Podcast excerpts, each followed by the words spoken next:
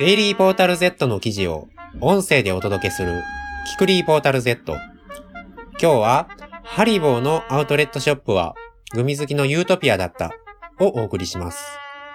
2019年8月26日公開。ライターは広大。読み上げも広大がお送りします。ハリボーのアウトレットショップはグミ好きのユートピアだった。先日、ドイツのボンという街を訪問した。ボンといえば、かのグミで有名なハリボーが創業した街であり、ハリボーのアウトレットショップがある。グミが安く買えるなら儲けもの、くらいの軽い気持ちで覗いてみたのだが、予想を超える充実した内容だったので、レポートする。写真が入ります。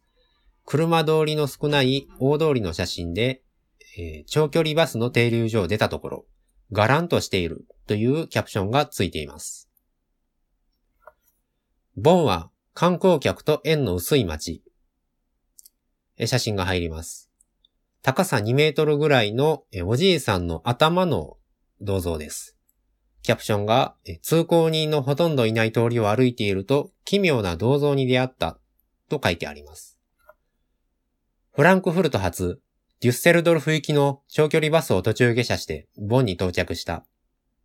車中で日本人と一緒に仕事をしたことがあるというパレスチナ人のおじさんと知り合ったのだが、私がボンで下車しようとすると、おいおい、デュッセルドルフはまだ先だよ。と言って引き止めようとしてきた。観光客なら当然、ボンはスルーするものと思っていたようだ。いや、ここが目的地なんです。という私。おじさんは一瞬、え、なんで？という顔をした後、連れの女性との会話に戻っていった。また、えー、石像の写真が入ります。人の体に豚の頭が、えー、乗った石像です。ここにも像が、通行人よりも像の方が多い。そしてなんとなく不穏なデザインというキャプションがついています。冷戦華やかなりし頃、ボンは西ドイツの首都だった。大都市フランクフルトからさして離れていないこの街が選ばれた理由は、ズバリ街の規模が小さいから。一時的とはいえ、大都市に遷都してしまうと、将来復興したベルリンに首都を再び戻すのが困難になると考えられたのだそうだ。ちなみに、上の写真の像、人の頭の方は、えー、西ドイツ初代首相のコンラート・アデナウアーである。なるほど。言われてみれば、日本の長田町と似た少しよそしい雰囲気の街だ。確かに観光客向けではないかもしれない。博物館に寄り道。えー、大きな立派な、えー、石造りの建物の写真が入ります。重厚な構えのアレキサンダー・ケーニヒミュージアムというキャプションがついています。なかなかグミの話にならなくて恐縮だが、ここで寄り道して博物館の話をさせていただきたい。もともとボンに来たのは、この博物館を見学するためだったのだ。ドイツ三大自然史博物館に数えられるだけあって、展示の内容も博物館の建物自体も見事としか言いようがない。余談だが、コインロッカーを使うために紙幣を両替したい旨をフロントスタッフに伝えると、後で返してくれたらいいよ、と言って2ユーロコインを貸してくれた。なんておおらかで人間ができた人たちなのだろう。私がトレジャーハントの途中で立ち寄った旅人なら、自分の浅はかな夢を放棄して、この土地で堅実な定住を決意するに違いない。何枚か博物館の展示の写真が続きます。まず1枚目が博物館のエントランスを入ったところに作られたサバンナの展示の写真で、1階の吹き抜けはほぼサバンナと化していたというキャプションがついています。2枚目が、その、サバンナの展示を細かく撮影したもので、池の周りにシマウマやゾウやライオンや、えー、ヒヒといった動物が集まっています。キャプションが、水を飲むシマウマの口から時折水滴が落ちるようにな細工がしてあり、水面に波紋が立ってまるで本当にシマウマが水を飲んでいるようだった。ものすごいこだわりだ。次が、えー、イノシシの子供をチーターが追いかけている展示。イノシシを追いかけるチーター、捕獲成功後の様子の展示もあったと書かれています。次の写真が、えー、2メートルほどある大きな蚊の模型の写真です。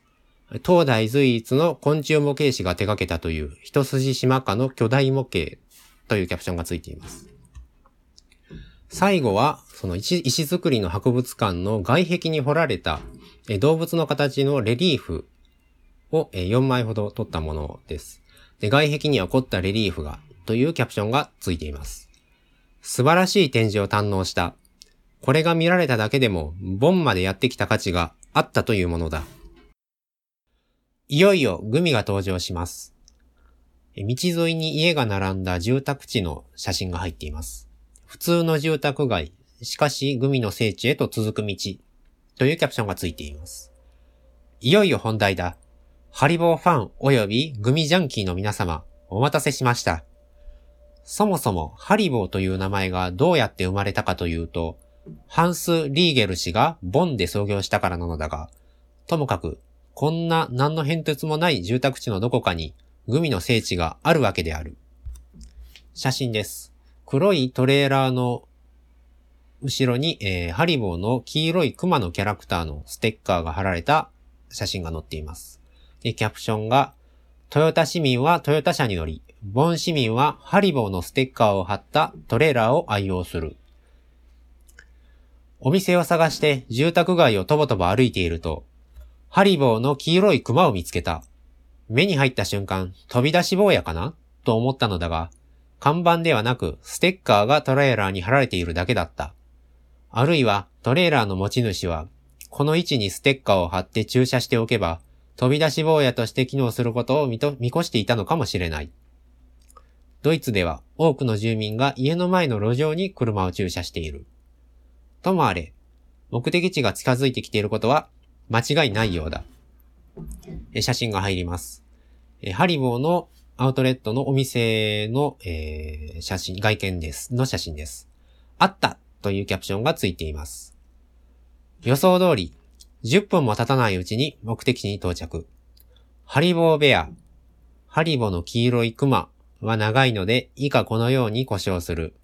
5体の縦感がお出迎えしてくれているので、100メートル先からでもその存在が分かった。ついに聖地にやってきたのだ。お店の入り口の写真が載っています。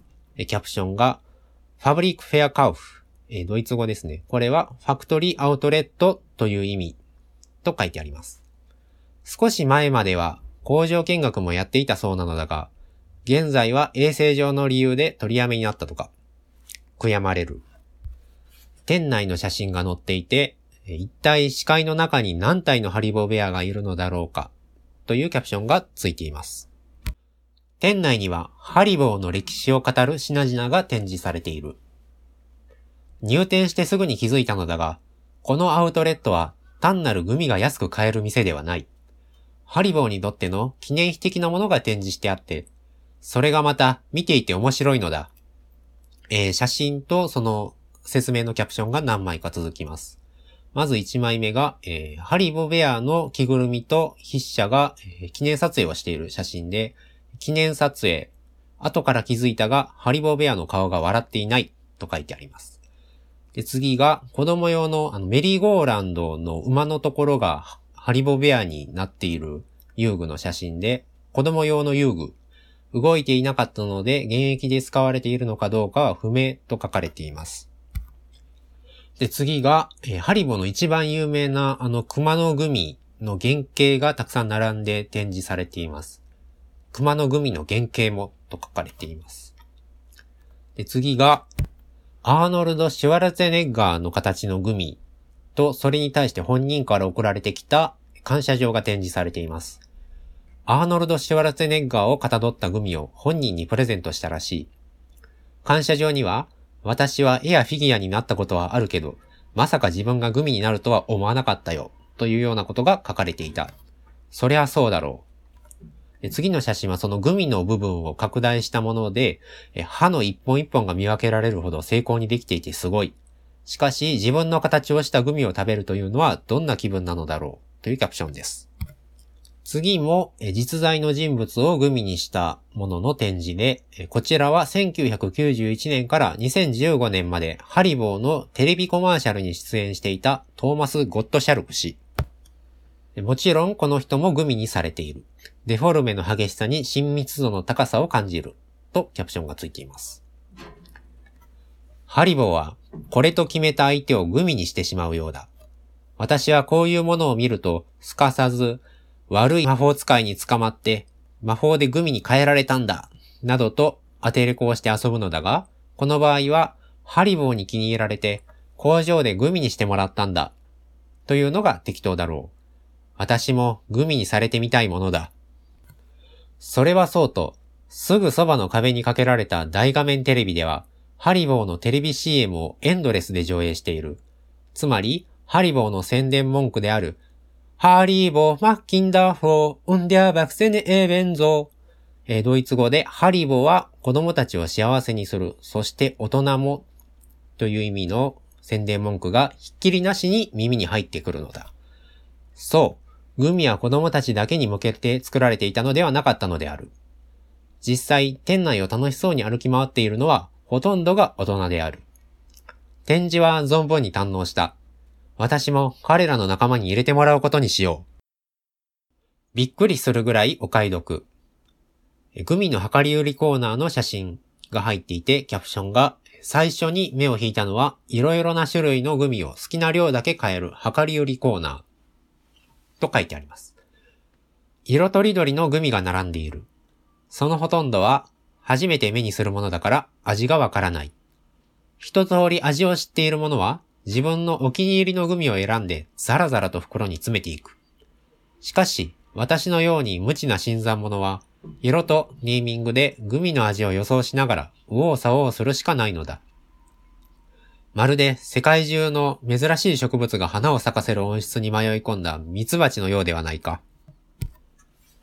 100g あたり0.59ユーロこれ約70円ですね。と書かれた看板の写真が入っています。この時は、今一つピンとこなかったのだが、ドイツ滞在が進むにつれて、この 100g あたり0.59ユーロ、約70円という値段は、破格も破格、通常の流通価格と比べるとありえないくらいの叩き売りであるということが分かった。参考までに以下の写真を見ていただきたい。次の写真にもグミの値段が書かれていて、えー、参考価格、ケルン空港の売店にてというキャプションがついています。これはケルン空港の売店で同じような量り売り、ただし選べるグミの種類はずっと少ないの値段である。500g までは 100g あたり1.99ユーロ、約240円。それ以上は 100g あたり1.49ユーロ、約180円。買う量にもよるが、およそ3倍である。同じ額の金を持っていくと、アウトレットなら3倍の量のグミを手に入れられるんである。3倍幸せになれるんである。もっとも、一度アウトレットで買うと、次から小売価格で買うのはアホらしくなるから、手持ちのグミを食べきってしまった後に苦しむ羽目になるのかもしれないが。見たこともないようなグミがいっぱい。安いだけではない。日本では見たことがないグミの常識を超えるグミのごく一部を紹介しよう。ここから写真とその説明のキャプションがたくさん続きます。まず1枚目が、えー、電気工事で使う配線のような細長い30センチぐらいあるグミが大量に箱の中に入っている写真です。赤いのとか青いのとか茶色いのとか緑色のとかが写っています。電子工作で使う配線を想起させる色とりどりのグミコード、過去書きで勝手に命名と書かれています。次がロボットグミ。えー、ロボットの形のグミがたくさん箱に入っています。そのままブローチにしてしまいたいくらい可愛い。次が、えー、アナコンダの形のグミ。上半分が、えー、透明な普通のグミで、下半分のお腹の側が白いマシュマロで再現されていて、まあ、細長いこれもグミです。次が、ラマの、動物のラマの形をしたグミと、えー、サボテンの形をしたグミが混ざって、えー、箱に入っています。ラマサボテングミ。このあたりからだんだんどういう経緯でモチーフを選んでいるのかわからなくなってきたとキャプションがついています。次が火山の形のグミ。えー、噛むと中から文字通りジェル状の酸っぱいマグマが噴火する。次がハリネズミグミ。これも下半分が白くなっているのですが、この白い部分はヨーグルト味というふうにキャプションに書かれています。で、最後の写真が、えー、魚とかタコとか人手とか貝とかタツノオトシゴとか、そういった、まあ、いろいろな海の生き物の形をしたグミが、えー、たくさん混ざって写っていて、海の仲間グミ、ハーブが練り込まれていて複雑な味がするというキャプションがついています。単一種を延々食べ続けたい場合は、箱詰めされたものを買うともっとお得。え通路の両側にグミが入った箱がうず高く積まれた写真です。両サイドをグミの壁で区切られた通路というキャプションがついています。おのおのの容器にはグミがみっちりと詰まっていて、それがまたレンガのようにびっしりと積まれている。まさにグミの壁だ。さすがドイツ人。ヘンゼルとグレーテルのお話を生み出した国民だけのことはあるというものだ。え次が、1メートル ×20 センチくらいの非常に大きなグミの黄色い箱が映っていて、3kg で16.99ユーロ、約2040円というキャプションがついています。これ一つで 3kg ですよ。3kg。1日 100g ずつ食べても1ヶ月かかる計算。日本まで持って帰ることを考えると、どうしても小さめの袋で少しずつ、いろいろな種類を買うことになるのだが、車で買いに来たとおぼしき現地人の中には、この3キロの箱を3つも4つもカートに乗せている猛者もいた。きっとそういう人は家で呼吸をするようにグミを食べ続けているに違いないのだ。いいなここまで切実に外国の街に住みたいと思ったのは初めてだ。独断と偏見で選ぶ大人受けするハリボーグッズ5選。えー、国際式の非常に派手なカバンが並べられた写真が載っています。で、これは子供向けのやつというキャプションがついています。グミだけでなく、うぞうむぞうのハリボーグッズも売られている。その多くは子供が使うことを想定したもののように思われるのだが、中には大人の使用に十分耐えられるようなものもあって、熱狂的なハリボーファンはこういうもので日用品を統一したりするのかと感心したりもした。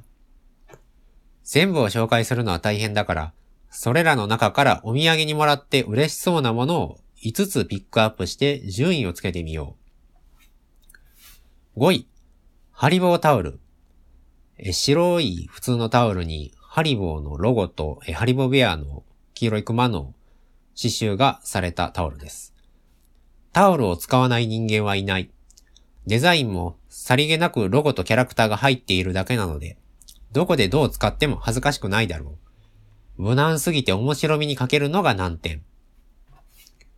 4位、ハリボーモバイルバッテリー。黒いモバイルバッテリーに赤字のハリボーのロゴのステッカーを貼っただけのものが、えー、写真が載っています。こちらも現代人の多くにとっては必需品と言える品物。蓄電容量を控えるのを忘れたが、カタログスペックはかもなく不可もない感じだったような。黒いモバイルバッテリーにステッカーを貼っただけに見えるだろうが、その通りである。あと、付属のケーブルが短い。3位、ハリボーピンバッジ。ハリボーベアがあの片手を上げてポーズをとっているピンバッジです。かわいいハリボーベアのピンバッジ。ロゴが入っていないので、ハリボーベアを知っている人にだけわかる、クロート向けの一品。2、ハリボーお菓子入れ。えー、上の取り出し口のところが細くくびれていて、全体的に玉ねぎのような形をした入れ物です。頭がシリコンでできていて、ワンタッチでお菓子を出し入れできる容器。グミでもスナックでも猫のおやつでも何でも入れられる万能容器。余談だが、筆者はこの容器にそっくりな色形の昆虫捕獲器を見たことがある。1位、ハリボーキーホルダー。えー、一番有名なハリボーの熊のグミにそっくりな形のキーホルダーです。栄えある1位はこれ。思わず口に入れてしまいそうなキラキラとした質感が最高に可愛い。筆者もたまらず購入した。グミと同じカラーバリエーションがあるので、好きなグミと同じ色を選べるのもありがたいと思った。写真が入ります。レジの横にバケツが置いてあって、そのバケツの中にいろいろな種類のハリボのグミがたくさん入っている写真です。で、キャプションが、レジの前には好きなだけ自由に食べて良いグミが、と書いてあります。あれも欲しい、これも食べてみたい、と逡巡すること小一時間。たくさん買ったつもりでいたけれど、レジで生産すると金額にして30ユーロにも満たなかった。恐るべしアウトレット。それにも増して驚いたのは、レジの横に自由に食べても良いグミが置かれていたことだ。これでは盗人に追い銭ではないか。大丈夫なのか？ハリボー。また写真が載っています。ハリボーの紙袋とトートバッグを持って道を歩く筆者の写真です。買い込みすぎて重い重いというキャプションがついています。この格好で街を歩くと、たまに通行人が振り向いてこちらを見てくる。電車に乗ろうとした時に、乗車口近くに立っていた人が、おう、ハリボー。と呟いたのも私は聞き逃さなかった。みんなハリボーが大好きなのだ。最初、ボンは観光客向けの街ではないと書いた。しかし、気づいてみれば、あれこれ見て回って、お土産にはどっさりグミを買い込み、最高に楽しい時間を過ごした。博物館、グミ、いずれか一つにでも興味のある人は、ぜひ訪れてみると良いだろう。なお、購入したグミは帰国後1ヶ月ほどで消費してしまった。最後の写真です。手のひらの上に小さいハリボベアのグミが、えー、たくさん並んでいる写真です。で、キャプションが、ミュンヘンで美術館に入場するための列に並んでいたら、待たせてごめんというようなことを言いながら、係の人が詫びハリボをくれた。ドイツはグミの国だ。えー、最後のところでも書いたんですけれども、そのすごい量の、個人的にはもうこれまでにないほどの量のグミを一度に購入して、日本に持って帰ったんですけれども、これはまあ1ヶ月ぐらいで全部食べちゃったんですね。えー、グミっていうのはまあ、僕は甘いもの好きで、まあ、いくら食べても、そのチョコレートとかと違って油が全然入ってないですから、大量に食べても全然気持ちが悪くなったりしないんですね。だから例えば家で仕事してる時とかでももうひたすらくっちゃくっちゃくっちゃくっちゃ食べちゃって、敵がついたらもうその一袋がなくなっているっていうような状態で、まあ、1ヶ月ほどでなくなってしまいました。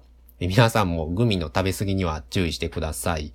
え以上、ハリボーのアウトレットショップはグミ好きのユートピアだった広大がお送りしました。ありがとうございました。